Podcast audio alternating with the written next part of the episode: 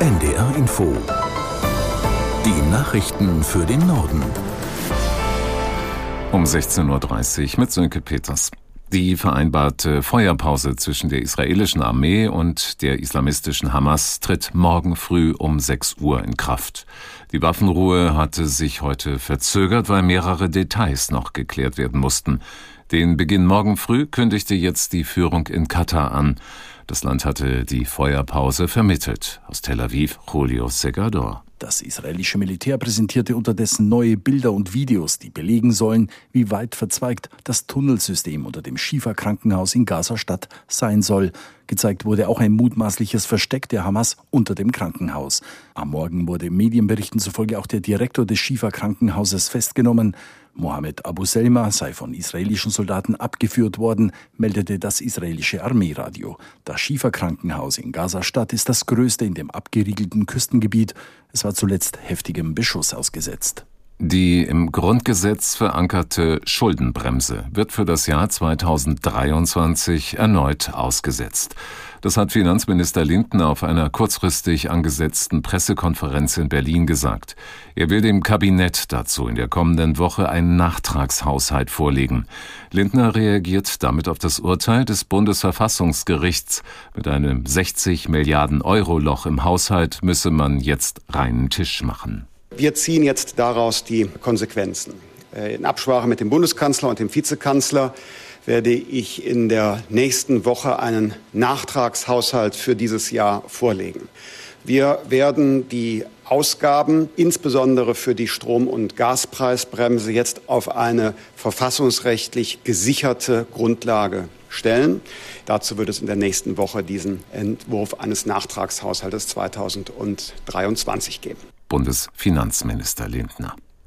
In mehreren Bundesländern sind Ermittler der Polizei heute früh gegen mutmaßliche Mitglieder der sogenannten Reichsbürgerszene vorgegangen. Dabei wurden mehrere Wohnungen in insgesamt acht Bundesländern durchsucht, darunter auch in Hamburg, Niedersachsen und Schleswig-Holstein. Den insgesamt 20 Beschuldigten wird der Versuch vorgeworfen, ganze Behörden mit Anrufen und E-Mails lahmgelegt und Beschäftigte dort massiv bedroht zu haben. Razzien gab es heute früh auch gegen mutmaßliche Anhänger der verbotenen Terrororganisation Hamas. Dabei wurden 15 Wohnungen durchsucht, vor allem in Berlin, unter anderem aber auch in Niedersachsen und Schleswig-Holstein. Der deutliche Wahlsieg von Gerd Wilders in den Niederlanden sorgt in der Bundespolitik für Diskussionen. Wilders rechte Partei für die Freiheit hatte bei der Parlamentswahl die meisten Sitze bekommen. Aus Berlin Kai Clement. Glückwünsche für Gerd Wilders kommen von der AfD. Parteichefin Alice Weidel gratuliert per Online-Dienst X sowohl auf Niederländisch als auch auf Deutsch. Zitat, ganz Europa will die politische Wende. Dagegen nennt die grüne Europastaatsministerin Anna Lührmann es bitter, dass es eine so große Zustimmung für antieuropäische Kräfte gibt.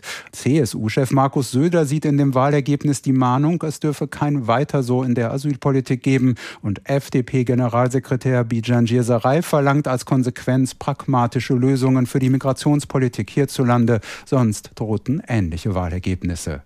In Karlsruhe beginnt am Nachmittag die Bundesdelegiertenkonferenz der Grünen. Wegen der Haushaltskrise im Bund hat die Partei kurzfristig ihre Tagesordnung geändert. Die Debatte über das Thema soll demnach deutlich ausgeweitet werden. Aus Karlsruhe Chris Berdrow. Durch das Urteil des Bundesverfassungsgerichts zum Haushalt fehlen dem Bund mindestens 60 Milliarden Euro. Mit dem Geld sollten unter anderem klimafreundliche Investitionen der Wirtschaft unterstützt werden, Projekte, die den Grünen besonders am Herzen liegen. Co-Parteichef Nuripur und Wirtschaftsminister Habeck haben im Vorfeld bereits deutlich gemacht, dass sie das Problem mit Einsparungen allein nicht für lösbar halten. Für den Abend ist eine Debatte über einen Dringlichkeitsantrag zum Nahostkonflikt geplant. Dazu wird unter anderem anderem eine Rede von Außenministerin Baerbock erwartet. Das geplante Atommüllendlager Schacht Konrad in Salzgitter wird noch einmal teurer als geplant. Statt wie bislang mit rund 4,4 Milliarden rechnen die verantwortliche Bundesgesellschaft für Endlagerung nach eigenen Angaben mit Kosten in Höhe von fast 5,5 Milliarden Euro. Als Gründe für das Plus wurden die Inflation sowie Verzögerungen beim Bau genannt. Atomkraftgegner drängen auf einen Abbruch des Projekts. Das frühere Eisenerzbergwerk Konrad soll rund 300.000 Kubikmeter schwach und mittelradioaktiven Atommüll aufnehmen. Der Bundesgerichtshof hat mit einem Urteil klargestellt, dass man in Einbahnstraßen nur in eine Richtung fahren darf. Die Richter erklärten darin auch, dass es kaum Ausnahmen gibt. Aus Karlsruhe Finn Hohenschwert. Im konkreten Fall war es zu einem Unfall zwischen zwei Autos gekommen. Der eine Autofahrer war in einer Einbahnstraße rückwärts gefahren und stieß mit einem anderen Auto zusammen. Nach dem Urteil verbietet die Straßenverkehrsordnung aber, in einer Einbahnstraße eine längere Strecke rückwärts zu fahren. Davon gibt es aber zwei Ausnahmen. Erstens, ich will einparken. Das darf ich natürlich machen. Zweitens, wenn ich aus einem Grundstück herausfahren will, das geht auch rückwärts. Bevor man aber eine längere Strecke in einer Einbahnstraße rückwärts fährt, lieber noch einmal um den Block fahren. Das waren die Nachrichten.